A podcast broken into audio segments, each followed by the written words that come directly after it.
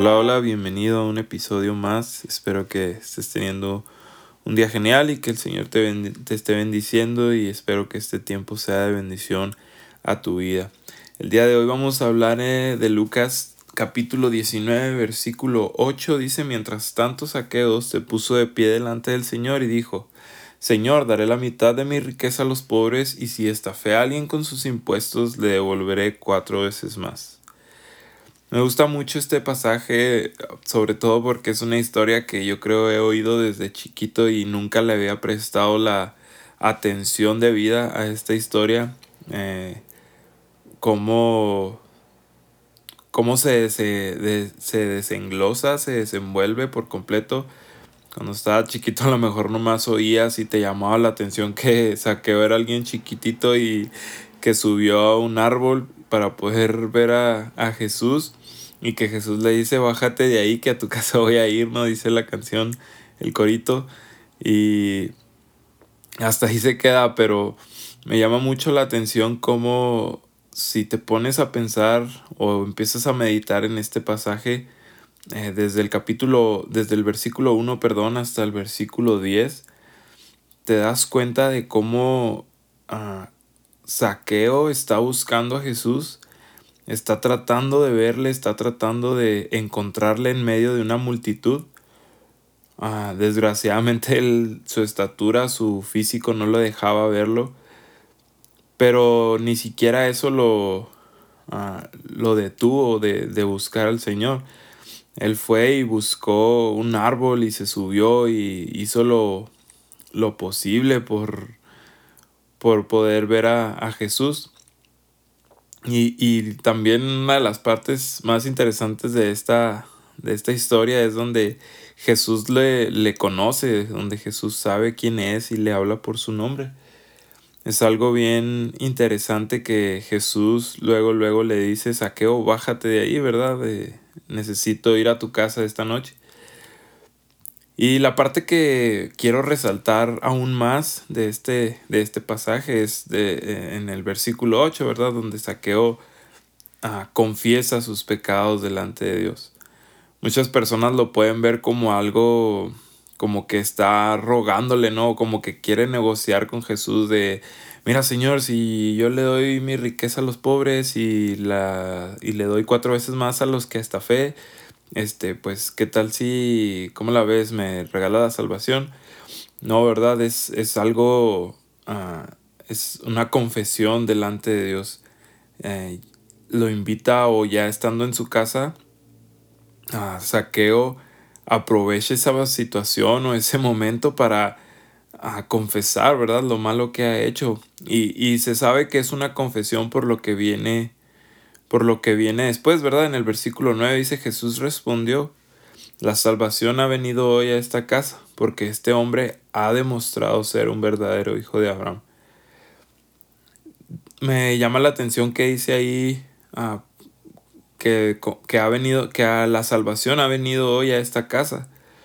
¿Qué quiere decir? Pues que Saqueo ha sido salvo, ¿verdad? No porque haya hecho estas acciones de dar su riqueza o de devolverlo el cuádruple a los, a los, a los estafados, sino porque confiesa lo malo que hizo. Saqueo sabía ah, que si él confesaba esos pecados iba a ser salvo.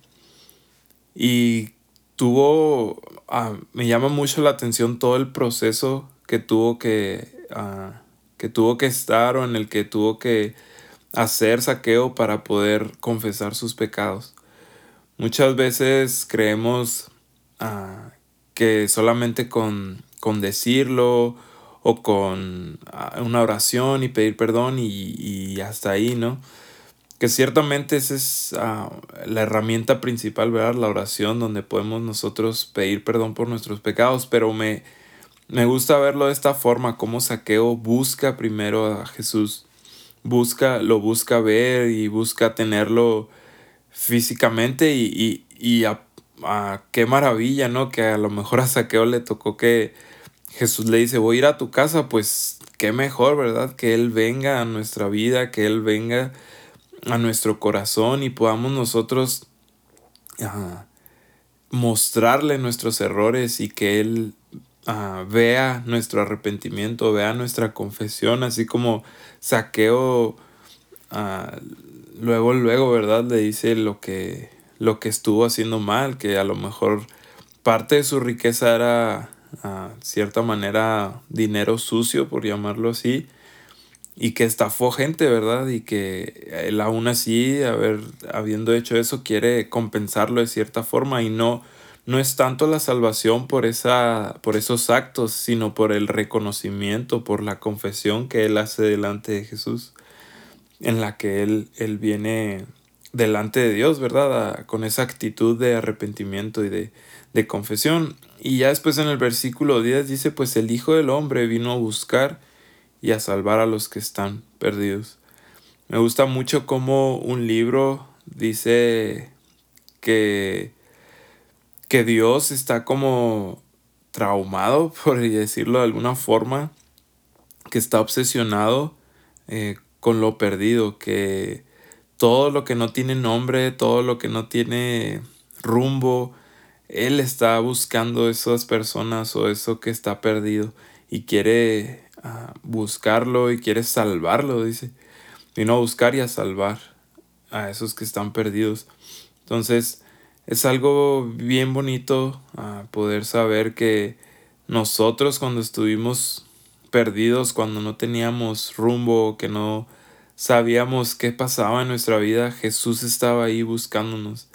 No fue coincidencia, no fue ah, la persona que te habló, no, era Jesús detrás de todo ese proceso, detrás de todo lo que pasó, era Jesús quien te estaba buscando.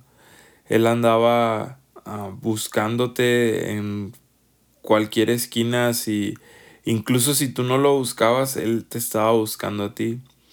Ah, en el caso pues de saqueo, él, él lo buscó y, y, se, llegó, se llevó la sorpresa saqueo de que Jesús ya le conocía, Jesús ya sabía que, que él iba a estar ahí en ese árbol y que incluso sabía su nombre y, y quizá Jesús ya sabía que él iba a confesar ahí sus pecados, pero ah, él le permite poner su corazón inclinado a él, arrepentido y, y con esta confesión, ¿verdad? De, de sus faltas.